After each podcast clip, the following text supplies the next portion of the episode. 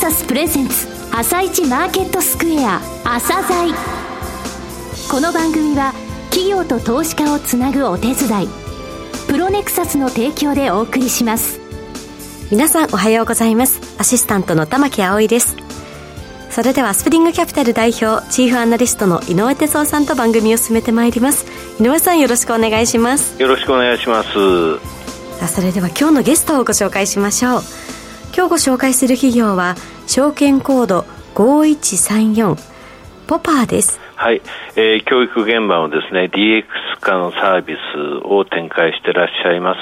えー、少子化えー、そういった中ですね、事業環境どう考えてらっしゃるのか、はい、えー、その戦略も含めてお聞きください。はい。それでは、朝鮮今日の一社です。朝鮮今日の一社。本日は証券コード5134、東証グロース市場上場のポパーさんをご紹介いたします。お話しいただきますのは、代表取締役の栗原慎吾さんです。本日はよろしくお願いします。よろしくお願いいたします。えー、会社の設立が2015年の1月、えー、昨年2022年の11月に、えー、上場された学習塾などの教育現場の、えー、DX 化に寄与するサービスを提供されていらっしゃいます。えー、会社設立の経緯ですね、それから事業内容など、えー、簡単に御社の自己紹介をお願いします。はい。あの、もともと起業しようと思ったというところからなんですが、はい、まあ、私の祖父やあの父ですね、はい、があのサラリーマンだったんですけども、はい、あの経営者になりまして、まあ、私が小さい時には祖父が経営者で、うん、中学高校ぐらいになると父が経営者だったということで、まず経営者になりたかったというのが、うん、あの、あります。で、実は一度、あの、起業して、あの、失敗をしまして、で、その理由が、あの、とにかく経営者になりたいから始めたというところが理由で失敗したので、何かこう自分の経験ベースに基づいた事業を立ち上げないといけないということで、はいうん、まあ、たまたま友人から学習塾に誘われまして、で、そこでですね、感じた課題を解決するために、このポパーという会社を、うん、あの立ち上げました。はい当初はですね、まあ、実際私が属していたあの学習塾ではですね、保護者に対して紙でこの指導報告という、はい、こんな授業やりましたよというようなことを、うん、あの、渡したりしてるんですけども、まあそういったものが非常に工数がかかりますので、はい、でちょうど保護者様も LINE とかのアプリを入れるようになってきましたので、うん、アプリケーションでこれを送ったら、あの業務効率化するんじゃないかというようなところでですね、まず自分のその経験から感じたこの課題を解決するためにですね、あの、コミルというサービスを、えー、始めております。コミルっていう名前ですね。はい、ただ、あの、バックオフィス系の競合ツールっていうのは、はい、当時からあったと思うんですけども、はい、どこが御社のサービスは違ったっていうところあるんですか？そうですね。あの、まずその保護者コミュニケーションを軸にしたサービスっていうところは、学習塾向けのサービスは強行サービス存在しておりませんでしたので、まあ、そこがあのユニークなポイントにはなっておりまして、はい、ただ、あの、このバックオフィス系の競合ツールは当時から存在していることも私も認識してましたので、はいまあ、いずれはこのマーケットに参入していこうというふうにあの考えておりました。はい、えー、経営理念についても教えてください。えー、当社は、教えるを滑らかに。教えるを滑らかに。はい。をミッションとして掲げています。うんこの教えるっていうことの、まあその本質は、はい、単純にその授業を教えたりするっていうことではなくてですね、その先生と生徒の関係性にあるんだとい。うふうに、あの考えています。はい、で、その関係性は相互にこう尊重し合って、相互にオープンで相互に影響し合うものだと感じています。うん、これはあの自分自身が塾をやってる時に感じたもので、はい、まあ、自分が教えてるようで子供たちから教えられることの方が多かったですし、うん。はい、自分が救ってるようで救われてたりだとか、っていうことがありまして、ただこの関係性を構築するためには、あの先生側に気持ちと時間の余裕があの必要だというふうに考えておるんですが、今ですね、非常にこう、そういう時間と心の余裕を持つための時間を持てないということがありますので、うんはい、そのいろんな障害をですね、IT の力で取り除いていってですね、教えるを滑らかにしていきたいというふうに考えております。もともと IT はやっぱり詳しかったんですか？そうですね。塾の前に、あの、ウェブの広告代理店にいてですね、関わってたりだとか、はい、あと、初めにこの起業した時に、うん、まあ、本当簡単な、あの、プログラムを書いたりだとか、そういったようなことはしておりました。あ、じゃあそういった部分についてはもともと強かったので、あ、これ活かせるぞって、やっぱり思われたということですね。そうですね。はい。なるほど。はい、さて、あの、このコミルですよね。はい、このコミルについてもう少し教えていただきたいんですが。この2015年12月にですね、はい、教育事業者様を中心としてバックオフィス業務の効率化及び保護者とのコミュニケーションを強化する、うん、SARS 型の業務管理プラットフォームをリリースしております。これはですね、あの、学習塾を中心に、教育事業者のバックオフィスのアナログ的な業務をデジタル化することで、効率化を図りまして、はい、講師等がですね、より多くの生徒と向き合える、教える時間を捻出できるように、教育事業者がその本来の目的である子どもたちと正面から向き合うことに集中できる環境を提供したいという思いから、えー、開発しております。はい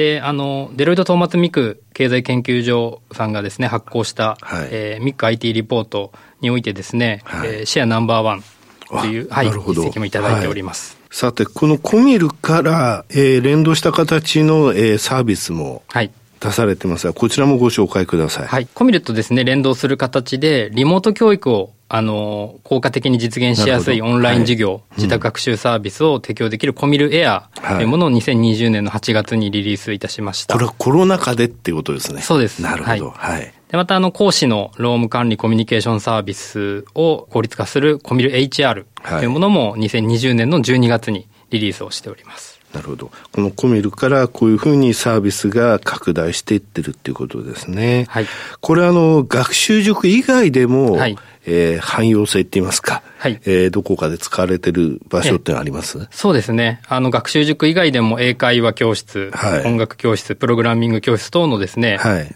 習い事全般で顧客事例が、あの、うん、増えております。とあと、教える現場、教わる現場で、えー、御社のこの、えー、クラウド型の、えー、サービスってものは受けられるってことですね。はい、えー、御社の強みですね、社長自身どういうふうに認識されていらっしゃるか教えてください。はい。まあ、主に4点あるというふうに考えておりまして、はい、まず1つ目が、あの、業界に特化したサービスの、まあ、UI、UX、使いやすさっていうところですね。はい。で、二つ目が学習塾の要望に合わせたスピーディーかつ安定的な開発を実現できる、この開発体制というところ。はい、はい。もう一点が教育業界における業務効率化コスト削減及び売上向上への貢献できるサービスであるというところです。となると、これ、今、あの、えー、3つ教えていただきました。これ、はい、あの、2番目におっしゃられた部分でいきますと、安定的な開発ができると。はい。これは、あの、となると、学習塾それぞれのやっぱりニーズ違うじゃないですか。はい。そのインターフェースの部分とか、はい。そのニーズに沿った部分の開発も、御社の方で手掛けられるってことなんですね。はい、完全に内製の、あの、開発体制で行っております。はい。はいえー、佐藤御社ですが、10月決算ですけれども、この4月で第2クォーター迎えられていると思うんですが、状況について教えてください。2013年の10月期第2四半期決算の業績といたしましては、はい、まあ、株式上場により一定のご評価をいただきまして、はい、まあ、弊社コミルの認知度も向上したことによりですね、はい、売上高及び利益ともに前年同四半期比で増収増益となり、計画通りに推移しております。はい、で、あの、KPI としては、大手学習塾の解約や学年入れ替えによってですね、うん、課金制度 ID 数が第一四半期から、まあ、一時的に減少はしておりますが、はい、まあ、現在当社で取り組みを強化している大手学習塾向けのコミルプロと基幹システムの優勝開発をセットにしたあの販売戦略によってですね、はい、当初想定していた見通しを多く上回る引き合いをいただいておりまして、うん。はい、期末に向けてあのリカバーして参ります。これはあの大手向けっていうことなんですか？大手学習塾向けのこのシステムというところなんですけども、はい、数千人規模おりますと、必ずこうシステムが必要になってきまして、はい、多くの学習塾様が、まあ、いわゆる SIR さんに発注して、うん、あのフルスクラッチでシステムを作っているとい。うところがあります。でただこれがこう10年、20年経ってきてですね、はい、あのシステムもこう老朽化してきていて、でかつ昨今のこの DX 化の流れの中で、どうにかしていかないとというところでですね、教育業界特化であの実績を積んできているあの我々の方にお声がけをいただいているというようなところです。なるほど。あとあの、FC エデュケーションさんでしたっけ？はい。えー、今年の1月、2013年1月に業務提携発表されました。これはどういった取り組みなんですか？はい。で、FC エデュケーション様はですね、はい、あの、学校領域に、あの、非常に強い販売網を持っておりまして、はい、で、我々としては、その彼らの販売網に乗っけてですね、はい、 Comiru を拡販していくと。で、FC エデュケーション様の方は、今後塾の方にですね、はい、サービスを展開していきたいというふうに考えておりますので、そういったところで我々の方も、あの、システム連携をしてですね、学習塾の方に FC エデュケーション様のサービスも、あの、拡販していくというような取り組みです。お互い入りたいなと思ってた領域においては、もうすでに実績があるので、はい、そこのところを一緒にえー、アライアンスを組んでやっていくということなわけですね。はい、さて、事業環境ですね、どういうふうにお考えでしょうか。そして、その環境における御社の成長戦略ですね、はい、教えてください。教育業界を取り巻く経営環境は、少子化による学齢人口の減少に伴いまして、市場全体が伸び悩むという厳しい状況にあります。はい、そのため教育業界では同業者間での生徒数確保に向けた競争が激化していくことが予想されまして、うん、より一層の業務効率化と経営上の意思決定の迅速化が必要となりまして、まあ、当社事業へのニーズは高まっているというふうに認識をしております。なるほど。あの、教育にかけるお金というものは、あの、決して落ちてないけれども、はい数は減ってることは確かなわけですもんね。そうですね。なるほどね。また、あの、株式会社船井総合研究所がですね、2021年10月に行った調査では、はい、民間教育の業務管理市場のポテンシャルがですね、500億円程度と算出されまして、はいうん2026年以降の民間教育における ICT 市場のポテンシャルが2000億円程度。はい、で民間教育及び学校教育の ICT 市場全体の市場ポテンシャルが3500億円超えると算出されております。うん、また、あの、生徒数1000名以下の中小塾等におけるバックオフィス業務はほぼシステムを利用しておらず、表計算ソフトを活用したアナログ作業が中心であることにより、はいうん、今後の普及率上昇に伴う高い成長が見込まれます。なるほどね。これ、あの、シェアをどれぐらい目指したいっていうのはあります？えー、5年後から10年後にはですね、25%以上のシェアをの獲得を目指しております。なるほど。これあの、生徒数ベースでっていうところですかね。はい、そうですね。なるほど。4分の1。はい。大きく成長するってことですね。はい。そのための、あの、重点施策ですね。成長戦略、はい、教えてください。一、つ目がですね、顧客基盤のさらなる拡大です。はい。創業当初は、業界の展示会への出展や、業界誌への広告掲載等による顧客企業の獲得が中心でしたが、マーケティングチームやインサイドセールスチームの立ち上げによってですね、ウェブマーケティングの強化、うん、えー、自社温度メディアの開設やセミナー開催の強化、教材販売事業者との連携と顧客企業へのタッチポイントを拡張してきました。で、さらに顧客企業からの紹介が増加したことにより、顧客基盤が拡大しました。なるほど。既存の顧客企業から他の人に紹介があったってことですね。で、えー、二つ目がですね、顧客価値の最大化です。はい。で当社は継続的に新規サービスリリースしてきたほか、既存サービスの機能改善などにより顧客価値の向上に努めました。うんで、また大手教育事業者様においてもですね、採用しやすいサービスの投入や、まあ、API の拡張によってですね、顧客企業のアープの上昇を実現しました。うん、で特に直近では大手塾を中心に基幹システムの要望整理、要件定義から開発運用までの大型案件の商談が増えており、手応えを感じております。なるほど。で今後は従来注力してきたバックオフィス業務と保護者コミュニケーション周辺のサービスに加えて、教育業界全体の業務の効率化と可視化をより多くの範囲で実現し、システムパートナーの領域を超えて、顧客企業の経営課題を解決する総合プラットフォーマーとしての価値を高めて、うん、持続的な成長と安定的な収益を実現してまいります。えー、最後になりましたが、リスナーに向けて一言お願いします。まあ、我々教育業界に特化したサービスということで、思いとしましては、えー、まあ、教育業界の皆様の業務効率化の先にはですね、えー、生徒が自分の人生をですね、希望を持って歩めるっていう姿も描いております。えー、なので、もしですね、その、自分のお子様だったりお孫さんの教育について、うん、えー、何か問題意識をお持ちなのでしたら、あの、我々の方応援していただけると幸いです。はい。栗原さん、本日はどうもありがとうございました。ありがとうございました。今日の一社、ポパをご紹介しました。さらに井上さんにお話しいただきます。はい、えー、社長ですね、栗原さんは、はい結局ね、やっぱり教育現場が好きなんだよね。ねそうみたいですね。だからね、あのシステム云々の話じゃなくて、教育をこうしたいっていう思いがやっぱり強いんだと思うんだよね。うん、で、実際自分がやられていて感じたこと、はい、えー、それを自分の技術でっていうことだよね。えー、世の中でね、やっぱり長時間労働とか過密労働、過重労働って、あの、学校の先生も含めてね、言われてますが、はい、そう言われてるとこっていうのは DX 化の遅れありなんだよ。だ不動産テックっていうことはね、ずいぶん前からこの番組でも紹介してるけど、はい、同じように教育現場がそうなのね。だからそういったところを本当にあの、えー、進めていって、その結果、教育っていうものの描いてる部分が、うん、きちんとその、えー、本会を、えー、遂げることができるっていう、そういう思いなんだよでこれは大手塾でもね、教室多いじゃない。そうですね。多いとね、教室数が多いと IT リテラシーが全然変わっちゃうわけよ。ここの教室は強い人いるけど、ここの人も本当パソコン見るのも嫌いって人そういった塾長がいるとか、そういうぐらいバラバラなのね。そういったところに使いやすい、うん、えー、きちんとしたものを入れていく、はい、そういったところから始めていくってことだよね。ね非常にね、あの頑張ってほしい企業、応援したい企業、また見つけたなと思います。すね、応援したくなりますね。はい